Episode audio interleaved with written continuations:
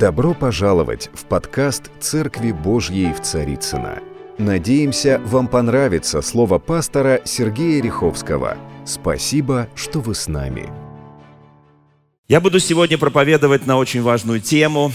А, мы продолжаем двигаться, как нам подготовить свое сердце, себя к тому, чтобы через каждого человека, я подчеркиваю, через каждого христианина действовала сила Божья – благодать Божья, дары Божьи, потому что то, что дано нам, как христианам, в день нашего искупления, в день нашего соединения с нашим Господом посредством покаяния, оправдания, и Господь нам дал возможность быть рожденными свыше, детьми Божьими. Вот этот инструмент, который нам дан, он иногда нами, ну, в процессе нашей жизни – будни, обыденность как-то затеряется за, я скажу так, такое, может быть, не очень хорошее слово, он становится для нас, ну, несущественным.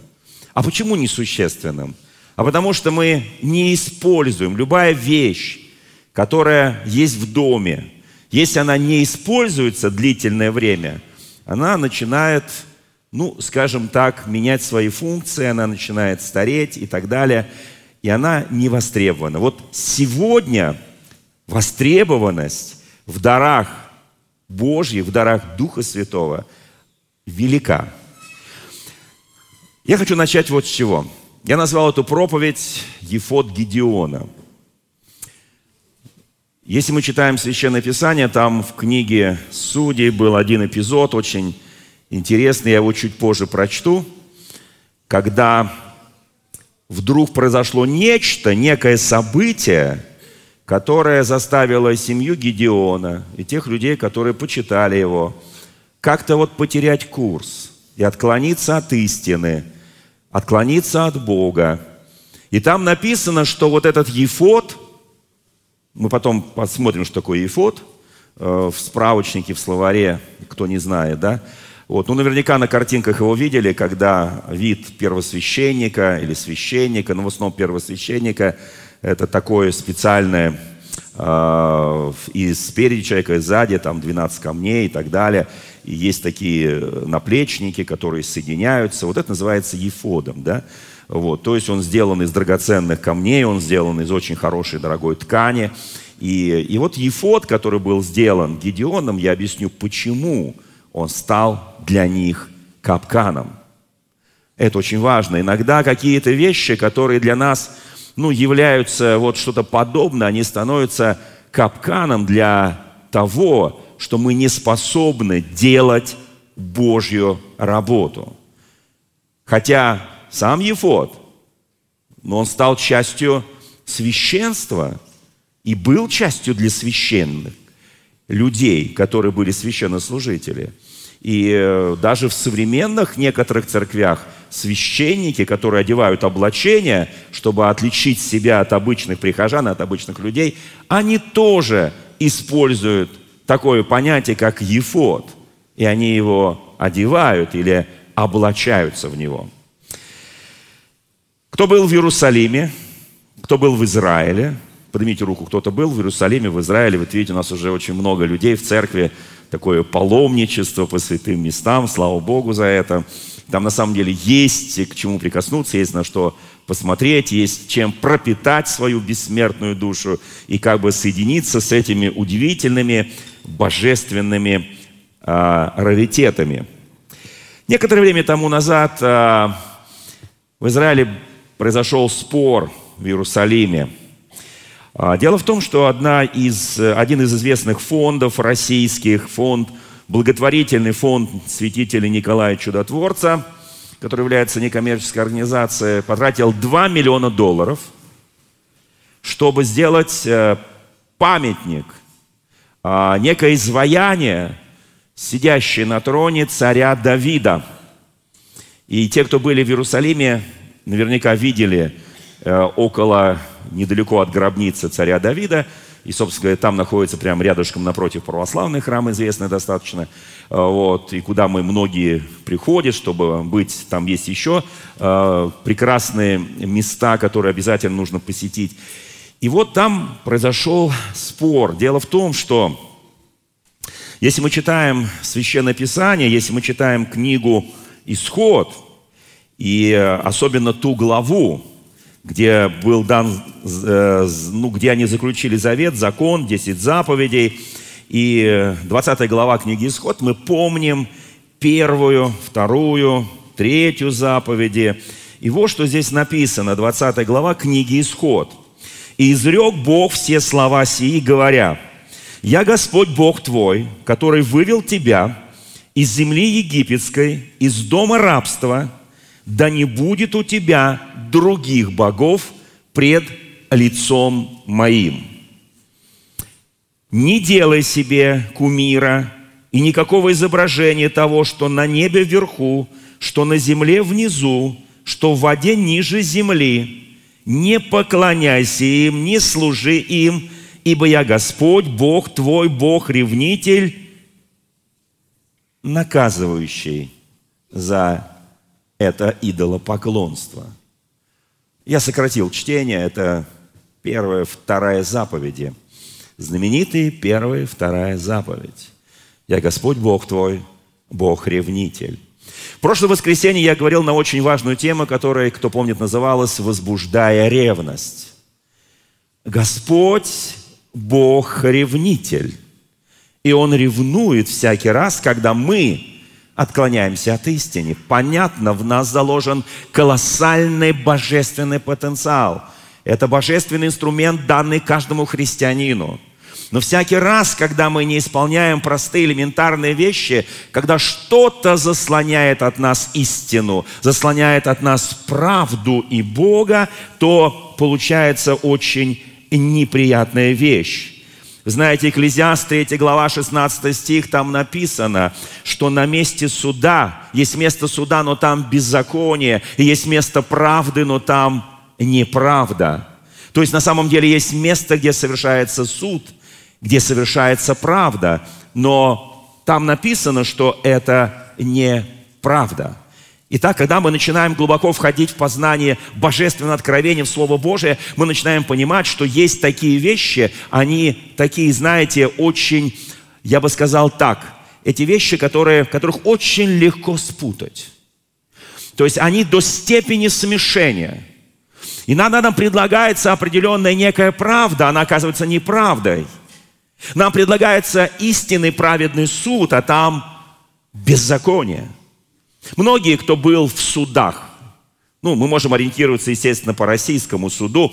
Кто-то был в советский период, кто-то был в постсоветский период. Мы можем понять, что не всегда нам нравится, как судья выносит приговор. Нам не всегда нравится, как прокурор аргументирует, как ведет себя адвокат, как ведут себя э, всевозможные свидетели и так далее. Мы говорим, это лжесвидетель, а это правду сказал. Но это правда не услышана. И мы понимаем, что есть, вот есть место суда, но там неправда то есть без суд, беззаконие.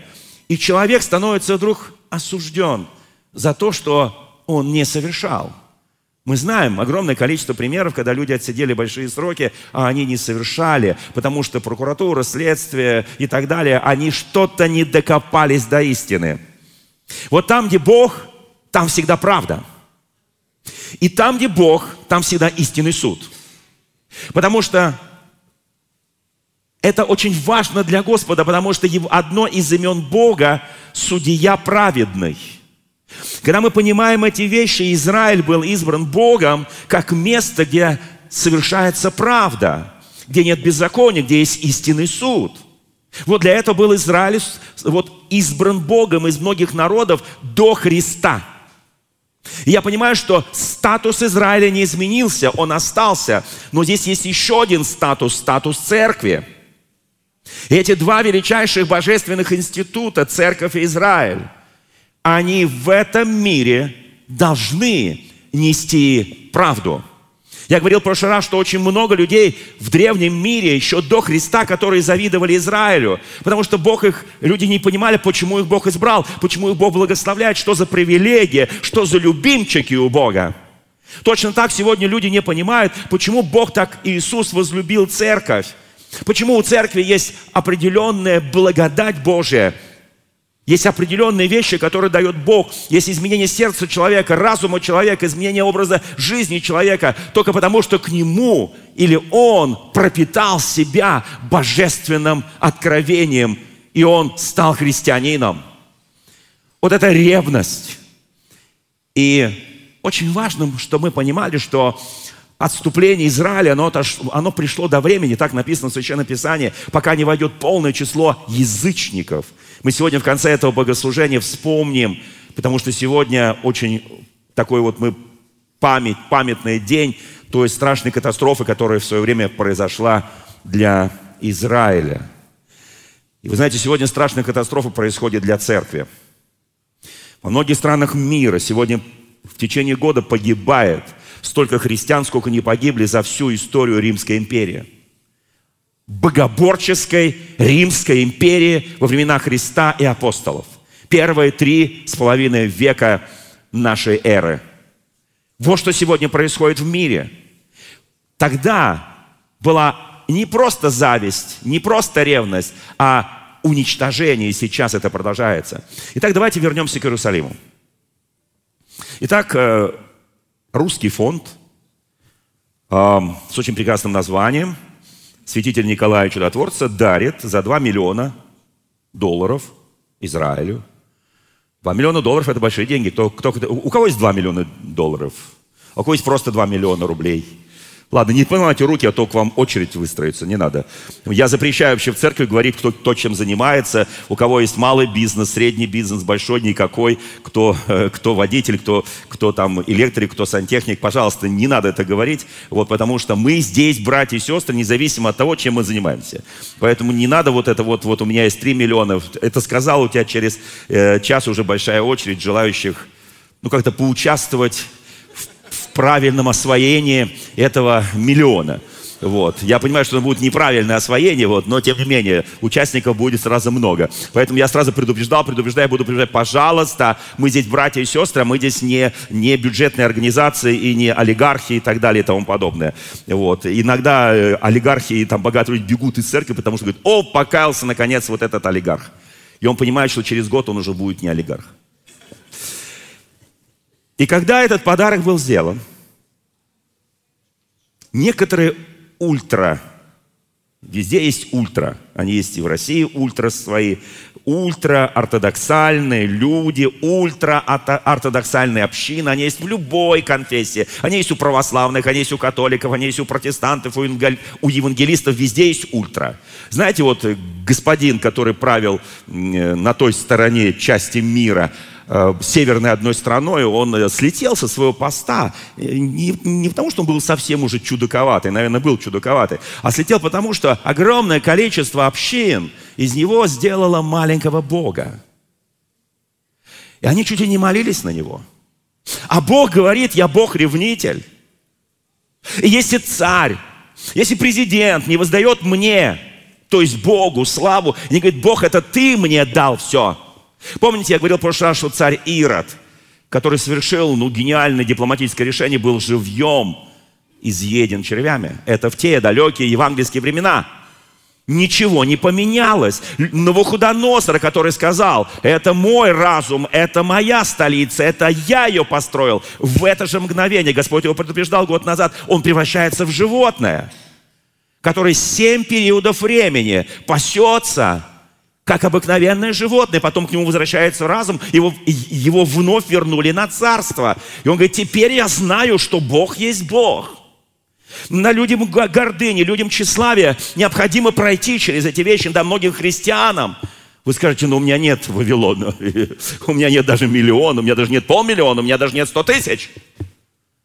Слушайте, но иногда гордыня такая, что... Помните, мы читали одно место Священного Писания, апостол Павел говорит, что ты хвалишься, как будто не получал. Мы получили божественные дары, мы получили божественную власть, божественную силу, но мы себя ведем так, как будто у нас ничего нет. Мы даже этим хвалимся, говорим, у тебя все есть, у тебя все есть, а у меня ничего нет. А кто мешает тебе это реализовать? Вот тот божественный потенциал – Вы знаете, время, когда там пастырь, как вот какой-то епископ или там еще какие-то известные служители, вот они доминировали в религиозном мире. Их имена, люди повторяли к ним, прикасались, к ним шли за советом, за молитвой. Сегодня это время стало временем церкви. Мы все царственное священство. Мы все люди, которые благовестники Христа. Мы все Люди, о которых сказано, уверовавшие будут сопровождать сии знамения. Именем моим будут делать великие чудеса. Каждый человек. И Бог иногда забирает уникальные возможности, которые были даны многим помазанникам, чтобы Люди возревновали, а когда человек начинает ревновать, обыкновенный христианин, он начинает получать это и начинает реализовывать, он начинает пробовать, делать, и Господь через него делает, и у него есть достаточно смирения, чтобы не возгордиться этим. Вернемся опять к этому памятнику, никак от него не отойду. Царь Давид. Кто, любит царя Давида? Знаете, друг по сердцу Господа, величайший царь. Человек, любой человек на земле знает, кто такой царь Давид. Он был праведный и грешный одновременно. Он падал и вставал, он плакал и рыдал, он писал уникальные, половина псалтыря написана им. И когда мы читаем эти божественные слова, наша душа, она, она соприкасается с Богом, хотя это написано, как давно написано, кто мне подскажет? Три тысячи лет тому назад. Но духовный мир не поменялся. Я скажу больше, душевный мир не поменялся. Я скажу еще больше, тела наши остались те же. И когда, почему ты так реагируешь? Когда ты читаешь, тебя это настолько касается, и ты понимаешь, вот оно, Божье для тебя Слово. Но если эмоционально, если душевно, если даже по плоти тебе это очень импонирует, и ты наслаждаешься, то почему мы забываем духовную часть? Значит, есть какие-то вещи, что стало больше, чем Бог, что стало больше, чем истина. И там, где должна быть правда, там ее отсутствие. Там, где должно быть что-то такое, что должно вдохновлять, что должно поднимать. Что-то там не так. Знаете, чем закончилось? Вы как давно были в Иерусалиме, Федины? В феврале прошлого года. То есть год назад. Давид еще стоит там? Что значит наконец-то? Два миллиона закопали. Да, ультраортодоксы победили. Нет, когда я туда приезжал несколько раз, он там еще стоял. Потом ему отсекли ухо. И ультраортодоксы успокоились. Знаете, почему они успокоились? Знаете, почему они ему отсекли ухо ночью? Они отсекли ухо, потому что без уха Помните, Пьер Безухов, кто читал «Войну и мир»? Кто помнит русскую, русскую классику? Пьер, Пьер Безухов. Да? Потому что Безуха, он считается, можно я прочту кое-что, заключение одного известного равина, который э, равин горы Сион. Собственно говоря, на этой горе и стоял памятник. И там э, и гробница и так далее. Вот что он написал. Гольнштейн он прокомментировал сложившуюся ситуацию, он написал, проблема заключается в форме уха этого памятника. Вот какая проблема. Слушайте, для нас, вот когда я читаю 20 главу Исхода, то я понимаю, для меня проблема, что вообще нет, не должно быть никаких изображений. Ни того, что наверху, ни того, что внизу, ни того, что под водой. Вообще никаких. Не поклоняйся им, не служи, не сотворись никакого кумира. Ну так, говорит Священное Писание, уже, уже, уже яснее не скажешь. Правда, да, друзья мои? Ну, вот, вот, вот так оно, да? Это истина. Мы понимаем, там, где есть что-то, потому что Бог ревнитель, там, где есть что-то, что больше Бога для тебя, там Бог начинает чистку. Пришли эти ультрас, ультрас, и отсекли ухо. И вот что говорит Равин. Проблема заключается в форме уха. Если уха нет, или присутствует некий дефект – при котором ухо наполовину усечено. Вы помните, что было нельзя по закону приносить Господу? В качестве жертвы, да? Испорченное, дефект, с дефектами, э, какие-то там еще какие-то вещи в глазах, в ушах, там, я не знаю, в ногах и так далее. То есть это был запрет. Он говорит, что ты приносишь Богу? На тебе, Боже, что мне не гоже? Он говорит, я не принимаю эту жертву. Когда мы говорим, ну я тебе, Господь, немножко, ну ты понимаешь, Господь, ты же живешь там, а я тоже живу здесь, ты Бог Вселенной, я такой маленький, букашечка, маленький человечек, мне есть надо пожить, у меня тут есть и детки, у меня там есть родители, я должен... Бог говорит, слушай, ты лжешь. Я дал тебе все потребное для жизни и благочестия. У тебя все есть на том уровне, на котором ты живешь, уровне твоего духовного познания, духовного откровения, уровень твоего посвящения, уровень верности мне. Этого достаточно, чтобы ты пожил и перешел на следующий уровень божественного откровения. И тогда все восполняется. Послушайте, и мы часто обманываем, мы говорим неправду, но Богу мы иногда приносим, говорим, на тебе, Господи, по остаточному принципу.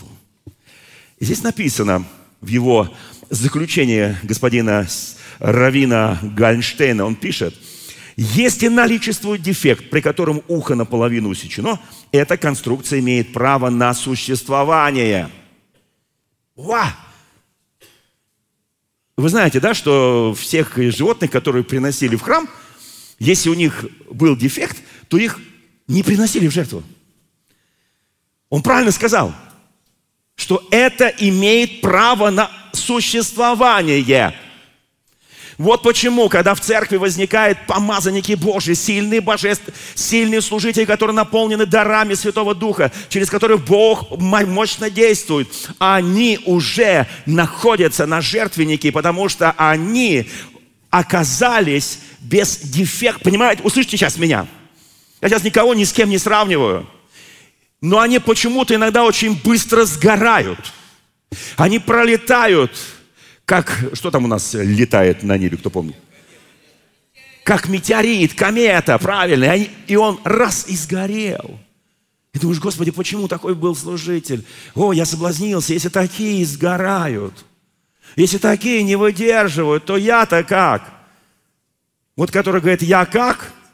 И называя себя немножко дефектом, там ухо отсечено, нос кривоватый, губы не тем бантиком – ну и так далее. Что-то там где-то волочится, где-то там скрипит. И ты существуешь. Ты живешь. И тебя даже никто не вздумает приносить жертву. Поэтому написано, очистите себя от скверны. Потому что принесите себя в жертву Господу, благую, угодную, совершенную. Послушайте, потому, и, и, и, я, и я говорю, ну да, вы-то, конечно, а я-то вот видите, меня вот так вот, и вот так вот, и вот так вот. Их скрутило с утра, не могу разогнуться или там, не знаю, нагнуться. Я такой, я дефект, дефектный. И мы хвалимся – мы получили колоссальные божественные дары, познания, откровения. Все, кто здесь сидят уже в церкви больше трех с половиной лет, простите, вы академики духовные, мы все профессура, мы все глубоко знаем божественное слово, божественное откровение, а ведем себя, как будто делаем первые шаги. Вот знаете, у меня там сейчас внучка скоро будет уже первые шаги делать. Вот. И я так понимаю, что она будет падать, спотыкаться, она будет э, там... И я понимаю, что это ребеночек – а мы взрослые. И знаете, и дальше что? А, а, а ведем себя именно так. И вот что здесь дальше написано. Так постановил крупнейший авторитет Израиля, еще один известный раввин Эль Яшив, потому что не существует скульптуры человека, по его заключению, без ушей. Но если, глядя на статую Давида, у нас создается впечатление, что ухо цело, впечатление создается и невредимо, а лишь скрыто за волосами, тогда это непозволительно. Красота просто, да? По словам этого раввина, изначально предполагалось, что лицо царя будет выполнено в более абстрактной манере, но русские. Фонд Николая, чудотворца, свидетеля, внес свои изменения – и поэтому стоит 2 миллиона долларов.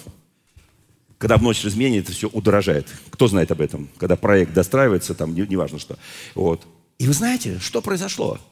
Долгие годы то отколет ухо, то там повредят нос. Кто видел? Вот я, это, я это все видел. Я каждый год приезжал туда но на паломничество, это все, это все это видел. То без носа, то без уха. Вот. Потом, в конце концов, его подъехал, так сказать, погрузчик, погрузил и куда-то увез. Мы даже не знаем куда. Увяз, все. Демонтировали памятник царю Давиду, который отстоял там 10 лет. Вот такая ревность. То есть, другими словами, если вы приезжаете в Израиль, там каждый, каждый первый – это праведник, правда? Да там атеистов больше, чем в России в процентном отношении. Там безбожников хватает. Но есть некие вот ультраортодоксы, которые ревнуют и говорят, вот надо так и больше никак, и по-другому вообще быть не должно.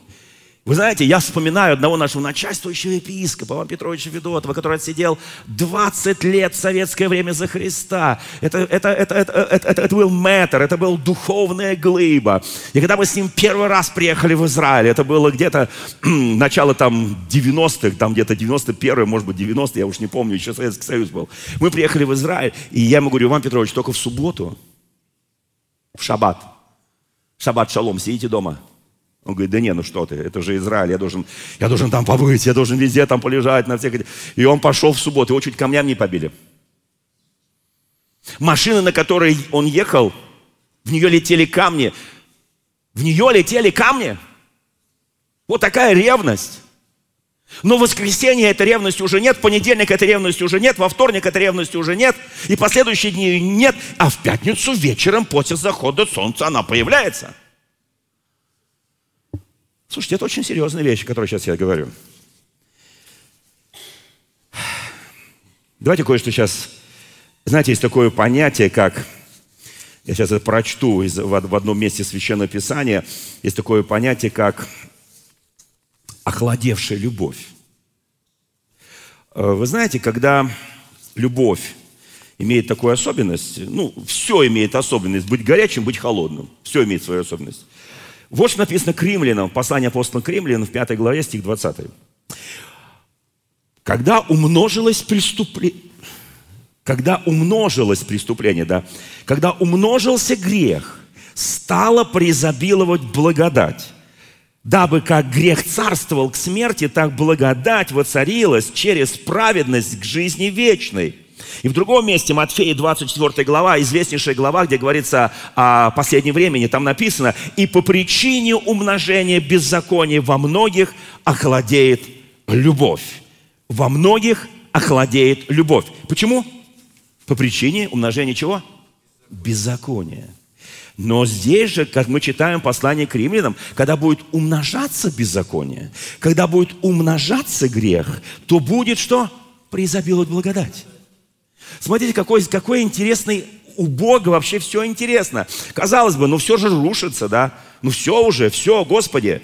Господи, как, как, как победить-то? Вы знаете, когда мы читаем о духовных людях, первое послание Коринфянам, вторая глава, здесь кое-что написано. Но мы приняли, вторая глава со стиха 12.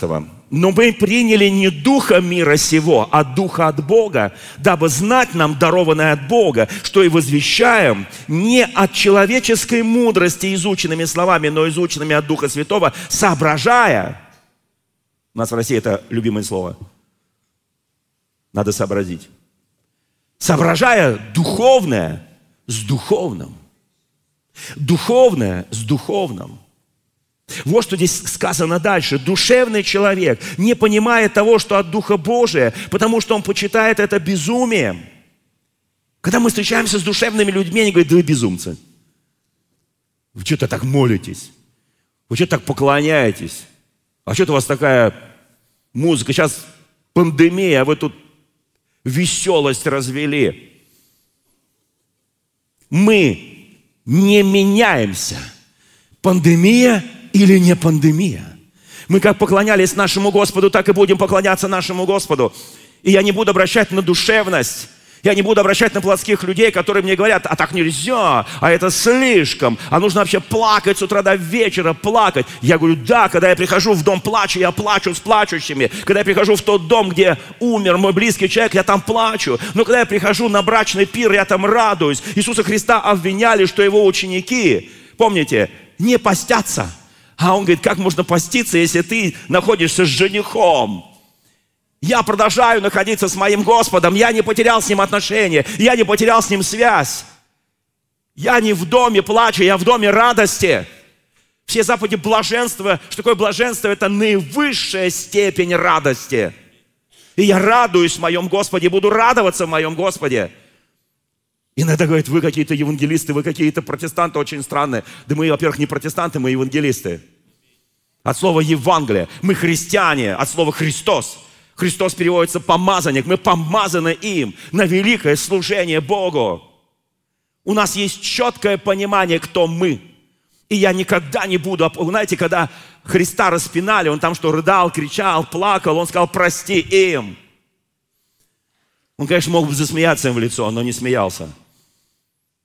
Он сказал, прости им. Это примерно одно и то же. Ибо не знают, что творят. Вы знаете, друзья мои, я абсолютно уверен, что Господь нам дает сегодня удивительная возможность, когда беззаконие умножается, преизобилует благодать. Мы люди благодати, мы не люди беззакония. И мы радуемся с нашим Господом Иисусом Христом.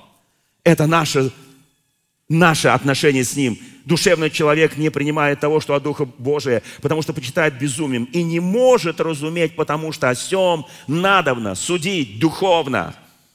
Нам Бог открыл это. И здесь написано, духовный судит о всем, о нем судить никто не может. Ибо кто познал ум Господен, чтобы мог судить его? А мы, скажи соседу, а мы имеем ум Христов. Мы имеем ум, ум Христов. Вы знаете, мне очень нравится один псалом, псалом Давида. Не, псалом Асафа, ну, это примерно одно и то же, да. И по, я, я даже себе его распечатал. 81. 81. Кому нравится 81 псалом, да? Кто спросит, а что написано в 80-м или 82-м? Вот что написано в 81-м. Бог, наш Бог, наш Отец, встал в сонме богов. Среди богов произнес суд. Услышьте меня. Он встал среди богов и там произнес суд. Он встал в сонме богов, там много богов, он встал в сонме богов и произнес суд. И дальше написано – он говорит, доколе вы будете судить неправедно, оказывать лицеприятие нечестивым, давайте суд бедному и сироте, угнетенному, нищему, оказывайте справедливость, избавляйте бедного и нищего, исторгайте его из руки нечестивых. Не знают, не разумеют, во тьме ходят. Все основания земли колеблются. Я сказал, вы, боги, сыны Всевышнего, все вы. Это кому он сказал? Кому он сказал? Нам. Вы, но вы умрете, как человеки, и пойдете, как всякий из князей. Восстань, Боже, суди землю, ибо Ты наследуешь народы. Послушайте, друзья мои, Евангелие от Иоанна, 10 глава, 34 стих. Иисус Христос повторит это. Ну ладно, кто-то скажет, это Ветхий Завет, понятно, там они как-то по-своему э, говорили, мы боги, мы тут. Что такое боги? Это тот, кто судит праведно, кто судит справедливо, кто помогает бедному, исторгает нищего. Послушайте, там все написано. 81 псалом. 10 глава Евангелия от Иоанна, стих 34. Но здесь очень интересно, а, всякие то есть, фарисеи и прочие там окружили Иисуса, иудеи обступили его и говорят, как долго ты будешь нас держать в недоумении, если ты Христос, прямо нам скажи. Слушайте, если ты христианин, говори везде прямо. Да, вы знаете, я иногда так захожу в церковь, да, бывает так. Три раза в жизни. Меня крестили, меня венчали, меня отпели. А, нет, еще не отпели. И я не просто так захожу в церковь. Я не просто хожу по воскресеньям в храм Божий. Для меня образ жизни – это мой Христос. Так сказал Павел. Для меня жизнь Христос, а смерть приобретение. Уже не я живу, живет во мне Христос. Послушайте, они отступили, обступили, говорят, скажи прямо. Иисус говорит, я сказал вам, и не верите, дела, которые... И вдруг он переходит на уникальную вещь, друзья мои. Я очень хочу, чтобы мы услышали сейчас каждый из нас это. Дела, дела, которые творю я во имя Отца моего, они свидетельствуют обо мне. Я благо... давайте, давайте мы сейчас прямо, прямо в зале помолимся друг за друга. У меня такое прям желание вот такое помолиться. Вот просто давайте вот там за руки или там на плечо положи, если ты там не, не хочешь, так сказать, контакта близкого. Просто на плечо положи там. И просто помолись сейчас. И скажи, Бог ревнует. Бог ревнует тебя. Бог ревнует, чтобы ты творил дела во имя Господа и Спасителя Иисуса Христа, чтобы эти дела свидетельствовали об Иисусе Христе. Он говорит, я творю дела, и они свидетельствуют обо мне, они свидетельствуют обо мне. Просто сейчас молись и говори, но вы не верите мне, ибо вы не из моих овец. Я сказал, овцы, слушай, скажи, я слушаю. Скажи, молись, брат, слушай голоса отца своего. Он говорит, я знаю их, они идут за мной, и я даю им вечную жизнь, не по погибнут вовек, и никто не похитит их из руки моей. Так говорит Господь. Слушайте, просто молись этими словами. И говорит, Господь, я знаю, никто меня не похитит из твоей руки. Я никогда не погибну. Отец, который дал больше всех, никто не может похитить из рук моего Отца. И Иисус говорит, я и Отец одно. Аминь. Иудей говорит, что? Что ты сказал? Ты сказал, что ты отец одно? Друзья мои, у нас хватит дерзновения. Ухи у всех целы. Заметьте, я сказал ухи. Я не сказал уши. Я достаточно образованный человек. И в одном фильме, помните, российском, ухи-ухи. Вы знаете, не прячь их под волосами. Показывай, что такое ухо. Я слышу моего Господа. Оно у меня не отсечено. Что такое уста? Я говорю о моем Господе. Что такое мой нос? Я обоняю его божественный запах. Что такое мои руки? Я творю его дела. Что такое мои ноги? Я хожу делать его дело. Что такое весь я? Все мое естество, все мое существо, оно делает его работу. Я принадлежу ему. Аминь. Да, конечно, если мы сейчас скажем, вот, давайте, братья и сестры, мы скажем, я, это, конечно, сказал Иисус. Но вы знаете, у меня есть большое дерзновение, настолько усовершенствоваться, творить правду, творить суд, чтобы на месте правды не было неправды, чтобы на месте суда не было беззакония. Я очень хочу, чтобы люди говорили, смотрю на тебя, а вижу Иисуса. Помните эту историю? С одним Божьим человеком, который выбирал музыкальный инструмент, за ним ходил один и смотрел в его глаза. И тот говорит, ты что на меня смотришь? Мне некогда, я вот тут инструмент выбираю. Он говорит, да мне твои глаза вообще не нужны, и твой инструмент тоже не нужен. Я в твоих глазах вижу Иисуса. Это был Рехет Бонке, когда впервые приехал в Африку.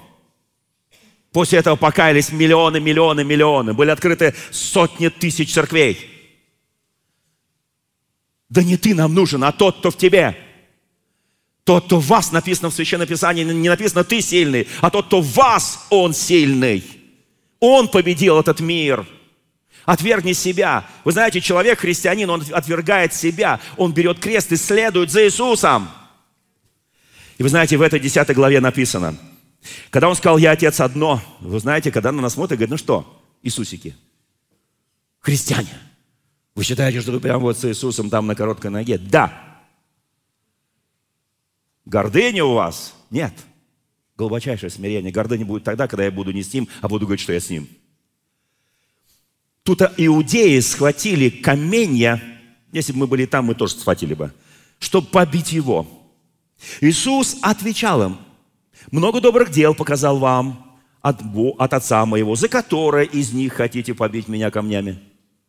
Назовите хоть одно – Естественно, они э, пришли. Он говорит, не за доброе дело хотим тебя побить камнями, но за богохульство, за то, что ты, будучи человек, делаешь себя Богом. И Иисус отвечал им, заметьте, что ты, будучи человеком, делаешь себя Богом. Иисус отвечал, не написано в законе, в законе вашем, я сказал, вы боги. И если Он назвал богами тех, которым было Слово Божие, и не может нарушиться Писание, тому ли, которого Отец осветил, послал в мир, вы говорите, богохульствует, потому что я сказал, я Сын Божий. Если я не творю дел Отца моего, не верьте мне. Скажи, сосед, скажи соседу, если ты не будешь творить дело Отца твоего, тебя никто не будет верить, это правда. А если творю, скажи, добавь. То когда не верите мне, верьте моим делам, чтобы узнать и поверить, что Отец во мне и я в нем. Шестая глава Евангелия от Иоанна. Иисус Христос говорит, если будете принимать святыню, мое ломимое тело и мое причастие, то, что мы называем мою кровь, то я буду в вас, а вы будете во мне. Вот об этом здесь написано. Я в Отце, и Он во мне. Кто может сейчас исповедовать, сказать, я в Отце, Он во мне? Это не только в день причастия. Это не только по субботам, как у иудеев. Это не только по воскресеньям, как у христиан. Это 24 на 7. Это каждый день. Аминь. Слава Господу. Слава Господу. Я очень благодарю моего Бога. Я еще не дошел до Ефода. У меня такое ощущение, что я сегодня не дойду. Потому что там будет о Ефоде, потому что там будет о тельце золотом, потому что там кое чем еще будет. Медный змей Моисея, кто помнит, да? Который потом стали люди поклоняться ему, а перед Ефодом стали совершать служение. Слушайте, святые люди это все делали. Кто сделал медного змея? Моисей. Почему он так сделал? Ему Бог сказал. Ну, понятно, золотой телец сделал не Моисей. Но первосвященник всего Израиля Аарон – золотой телец.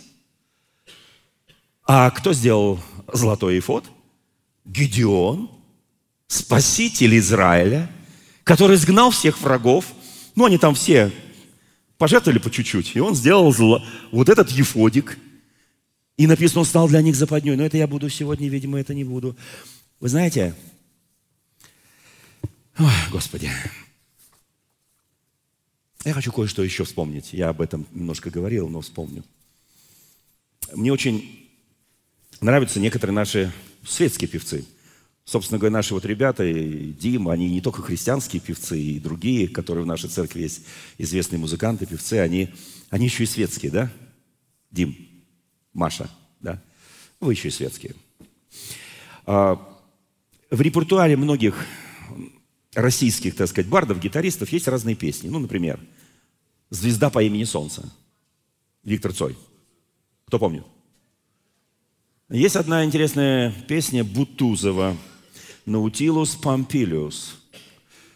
Кто, кто эту группу помнит, господин Бутузова? Она, я не знаю, сейчас она существует, нет? Ну, конечно, ну, конечно, ну, конечно. Слава Богу. У них есть одна песня очень хорошая, она мне очень нравится – ее многие поют, барды. А, сам Бутузов говорил, что эта песня на гуманитарную, общечеловеческую тему. И в нем все Евангелие, он сказал, в этой песне. Слушайте, он такой смелый человек. Давайте я напомню эту песню. С причала рыбач... Я петь не буду. Вы сейчас подумали, сейчас я... Нет, я могу взять гитару, я сам в прошлом гитарист, я могу взять гитару, я музыкант в прошлом тоже, да. Я, я, я, я могу сыграть, да. Я несколько лет играл даже в оркестре, да. Так, почему у меня дети музыкальные, собственно говоря, у меня жена музыкальная, я музыкальный, дети музыкальные, все отлично, да.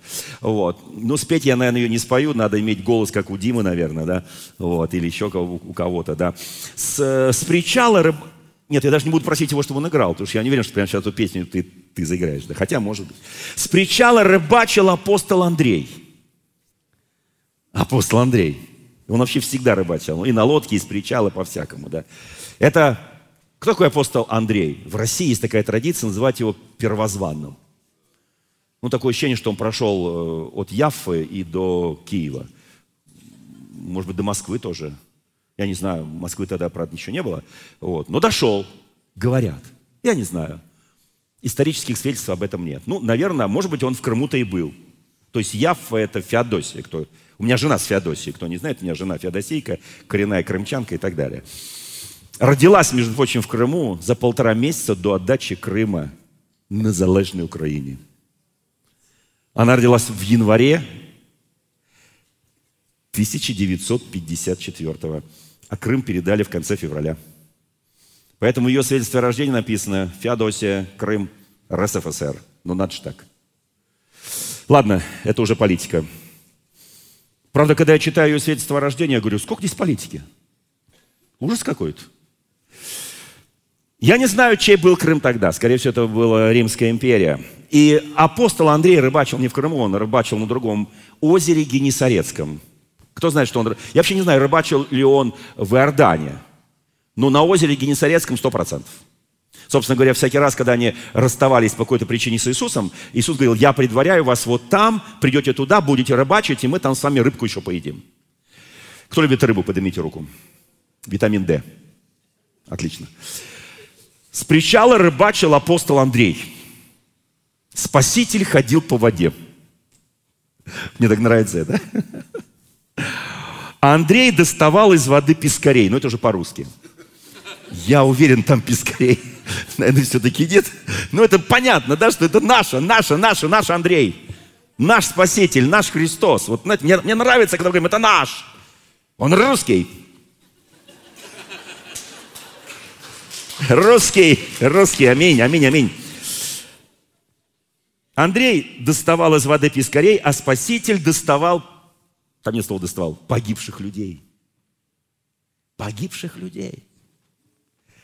И Андрей закричал, естественно, Спасителю, я покину причал, если ты мне откроешь секрет.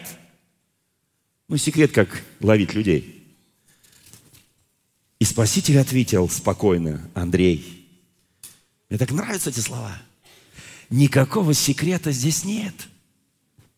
Видишь, там на горе возвышается крест – под ним десяток солдат. Повиси-ка на нем. А когда надоест, возвращайся назад. Гулять по воде, гулять по воде, гулять по воде со мной. Он говорит, возвращайся.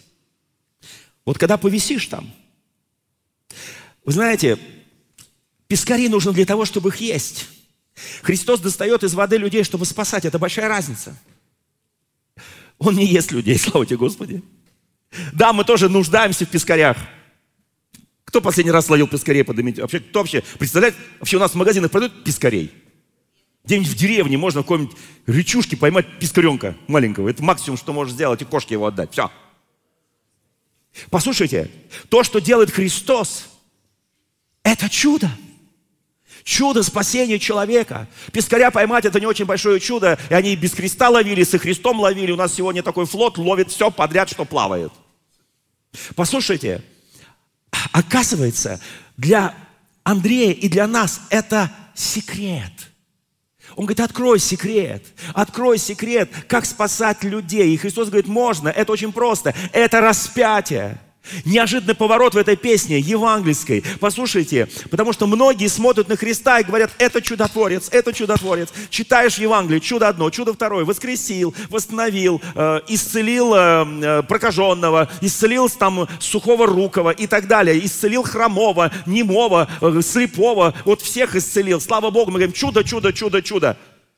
Он говорит, послушайте, Послушайте, это, это, это, это поет Бутузов, говорит, послушайте, в первую очередь Христос, Он спасает людей. Для того, чтобы это делать, нужно быть преданным, на третий день воскреснуть. Он спасает людей ценой своей жизни. Чтобы спасать людей, нужна цена моего посвящения, цена моей жизни.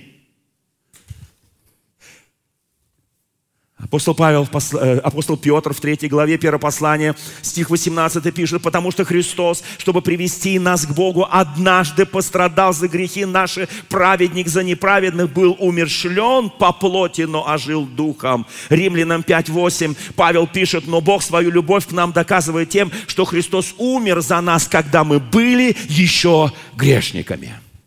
Слава Богу! Тогда Иисус Матфея 16 глава, стих 24 сказал ученикам своим, если кто хочет идти за мной, отвергни себя, возьми крест и следуй за мной. Вы знаете, другого пути нет. Конечно, повисеть на кресте, это звучит страшно. Скажу, братья и сестры, если вы хотите ловить людей, повисите на кресте. Помните, э, весной во время пандемии у меня была проповедь, она называлась «С креста не сходят, с креста снимают». Если ты пошел на крест. Есть тот, кто тебя снимет. Но ты сойти уже не можешь. не можешь. Ему кричали, сойди со креста, и тогда мы уверуем, что ты Христос. Чудо было в том, что он не сошел с креста. Чудо было в том, что он не превратил камни, когда был в пустыне искушения, в хлеба. Чудо было в том, что он не прыгнул с крыла храма. Чудо было в том, что он не делал то, что ему говорит дьявол. И те люди, которые искушают его, мог сделать? Мог. Но не сделал. И вот это чудо. Вот это чудо. Вы знаете, когда преступника в те древние времена вели на распятие, любого преступника, римляне, он сам нес свой крест. Это был закон. Этими словами Иисус Христос нам говорит, если я не готов нести крест, если я не готов пойти на добровольную смерть. Павел пишет, я умираю каждый день и воскресаю каждый день. Я сейчас говорю не о том, что мы должны все повисеть на настоящем кресте. Я имею в виду, что наша жизнь – это несение креста. Где я смиряюсь, где я умоляюсь перед Господом, где, где я кроток и смирен сердцем. Послушайте, это правда. Вы знаете, прошло, прошли времена, когда казалось бы, знаете, вот, вот кто крестился, поднимите руку, кто, кто крестился водой? Крестит, ты крещеный, да, человек. Вы знаете, в, в первоапостольские времена, особенно когда Христианство стало почти государственной религией, это 4 век нашей эры, после 313 года, 325 года, э, то многие люди, а, они как бы свое крещение, они, они, они делали максимально э, в старом возрасте, многие люди, потому что они понимали, что это не просто ты должен там взять крест, это, ты должен изменить свой образ жизни. Понимаете?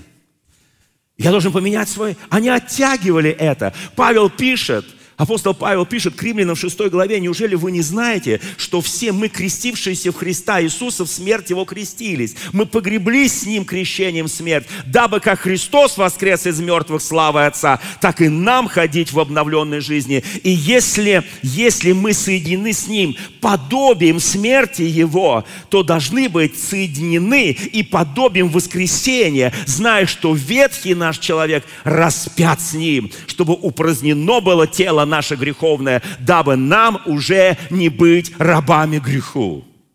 Аминь. Извините, сегодня много мест еще написания, но я так полагаю, что у нас начало года, мы все начали читать вновь Евангелие, Библию. Правда, да? Аминь. Слава Богу. Потому что Слово – это есть сила Божия. Слово – это сила Божия. Кое-что еще. И когда мы... Знаете, многие люди говорят, да я сейчас крещусь, я же должен быть другим. Я же как бы рождаюсь свыше. Он забывает, что он рождается свыше. Там, там написано от воды и духа, да, все верно. Но в момент принятия Христа ты уже человек, рожденный от духа. Послушайте, апостол Павел говорит, э, не, Христос говорит Никодиму, он говорит, как мне войти в утробу матери еще раз? Он говорит, нет, не нужно. Ты рожден будешь свыше от Духа Божьего. Слава нашему Господу от воды и духа. И люди думают, если я крестился, то я теперь должен быть очень святым. А если я согрешу? А если я сделаю глупость? А если я что-то не так сделаю? Вы знаете, мы забываем, что после крещения Христос не зря крестился, да?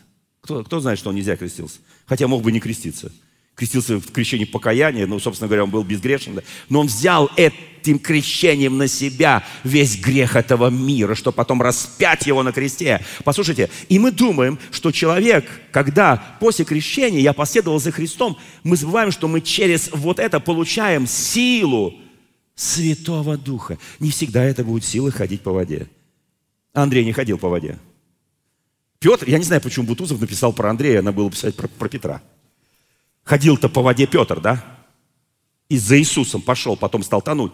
Но Писание нам четко говорит, что когда мы соединяемся с Господом, мы получаем силу Святого Духа, и эта сила жить по-другому, жить по духу, ходить по духу, быть человеком духа. Вот что происходит. Вы знаете, апостол Павел в Галатам пишет, мы знаем это прекрасное место Писания, 5 главы, там написано плод духа, любовь, радость, мир. Давай сейчас сделаем такой эксперимент. Начало года, правда, да? Мы все отдохнувшие, погуляли праздники, справили старый Новый год, новый Новый год, Рождество одно, Рождество второе, Богоявление одно, свято, э, что там еще справляли, в общем, воду все осветили там и так далее. Вот. Э, Я иногда вот э, читаю такие объявления. Значит, баклажка в храме для крещенской воды стоит 100 рублей, а вода бесплатна. Ну нельзя же торговать крещенской водой. Кто, кто скажет «Аминь». Ну, там же написано в одном храме, я почитал, э, э, нельзя приходить с чужими, со свечами из другого храма и с водой тоже оттуда. Ребят, да мне кажется, когда мы... Либо вся вода освящена, либо... Кто видел границу вот? Понятно. Отказ от прежнего образа жизни – прежних реакций на любые искушения, на любые ситуации в нашей жизни, оно мощно изменяет тебя – и ты становишься реально человеком Божьим, человеком христианином. Вы знаете, Павел пишет, а вы отче называем, сей самый Дух свидетельствует Духу нашему, что мы дети Божьи, а если дети, то наследники, наследники Божьи, сонаследники Христу, если только с Ним страдаем, с Ним и прославимся. Аминь. Меня сегодня такой получился немножко теологический, такая теологическая проповедь. Вы знаете, друзья мои, я хочу подвести, мне э, дать такую затравочку к, к следующей проповеди, которая будет, название оно будет такое же. Вот. Это очень важная затравочка. Да. Нет, я не буду ее повторять, вы понимаете, я просто буду говорить уже о Ефоде там и так далее, да. Кто реально хочет ходить по воде, посмотри на крест – на кресте, между прочим, когда ты находишься, ты не можешь делать того, что ты можешь делать без креста. Не сможешь, у тебя руки прибиты, ноги прибиты, все. Слушайте, какое хорошее место, да, для святости, для праведности, да? Аминь. Давайте начнем с Гедеона. Я сейчас э, делаю перерыв в проповеди и продолжу ее в следующее воскресенье. Книга Судей, восьмая глава. Я буду читать быстро и избирательно. Гедеон сказал им, уже после побед, после всего, они пришли и сказали, Гедеон, у нас тебе деловое предложение. Кто знает, что этим искушали Гедеона, а не только других великих судей? Они подходят к Гедеону и говорят, у нас к тебе деловое предложение. Давай ты будешь владеть нами, как царь твои сыновья будут владеть нами. Он будет тоже после тебя царь. Слушайте, большое искушение, правда?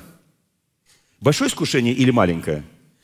Когда кому-то из вас говорит, вот вы сделали победы, вы сделали такие великие чудеса, дела, вам говорит, все, вы наши цари.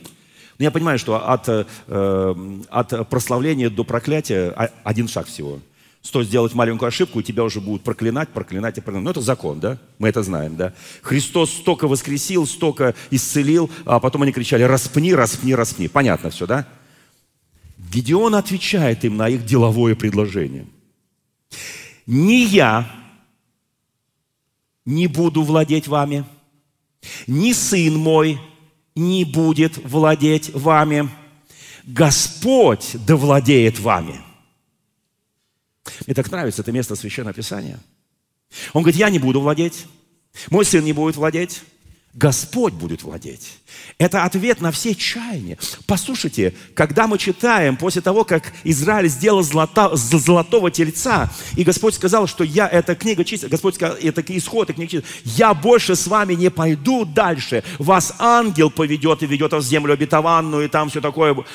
Моисей говорит, мы не пойдем, если ты не пойдешь. И он напоминает, что я не могу владеть вами. Я не могу владеть вами. Вами будет владеть только Господь. Вы знаете, я хочу сейчас кое-что разбить. Какие-то установки, нам кажется, вот епископ владеет там чем-то, пастор владеет чем-то, там, не знаю, священник чем-то владеет. Я открою простую тайну. Нет. Когда я буду говорить где-то кому-то, остановите меня и скажу, это моя церковь. Это страшный обман и страшная ложь. Это церковь Господа Иисуса Христа. Ни я, ни мои дети, никто не имеет права владеть никем. Владеет нами только Господь. Мы Его собственность, мы Его владение. И сказал им Гедеон, стих 24, «Прошу у вас одного, народ, дайте мне каждый по Сергею из добычи своей». Ибо у неприятелей, которых они разбили, много было золотых сережек потому что они были измалитяне. Вы знаете, как сороки, они же любят все блестящее. Нет, я не против, я не против, я не против серег, колец, там, против. Друзья мои, если у вас есть, одевайте сколько хотите, только из этого золотого тельца никогда не делайте. Никогда. И он сказал, ну, дайте мне там по одной. Они сказали, дадим. Ну, раз они хотели его царем сделать, что же не дать-то по Сергета? Тем более они этих измалитян так из, из, из, измолотили, там этого было просто горы. И разослали одежду, и бросали туда каждый по серге из добычи своей. Весу в золотых серьгах, которых он выпросил – ну, собственно говоря, он не просил, они хотели вообще его царем сделать. Собственно говоря, он пошел по пути наименьшего сопротивления, вообще говорит, ну, по сережке там дайте. Вот.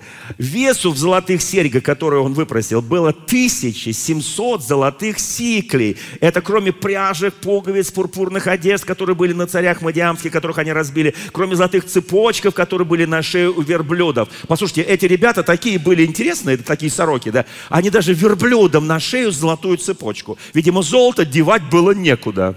И они верили, что они самые крутые, их никто не может разбить. Израиль пошел, Гедеон пошел и их разбил. Помните эту битву, да? Она знаменитая, она прописана, да? Послушайте, кто помнит эту битву?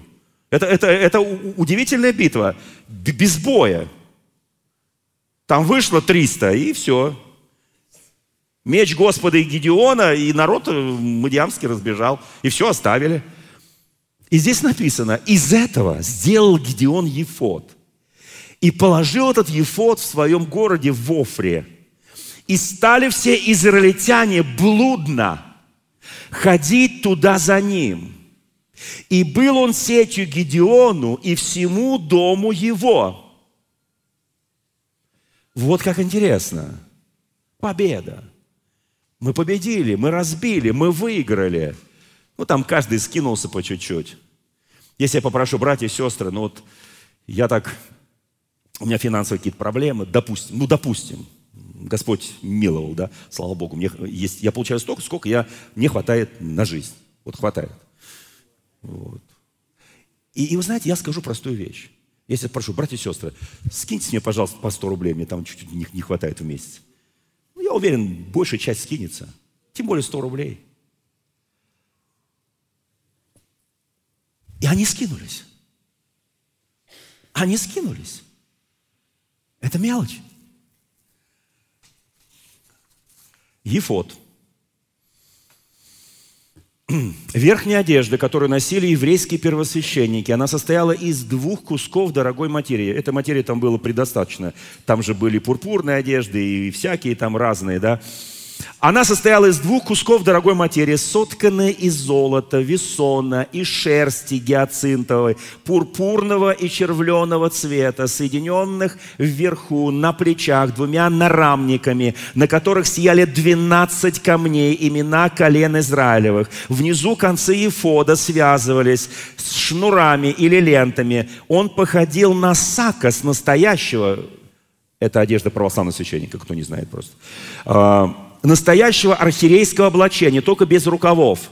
Ефот носили единственно первосвященники.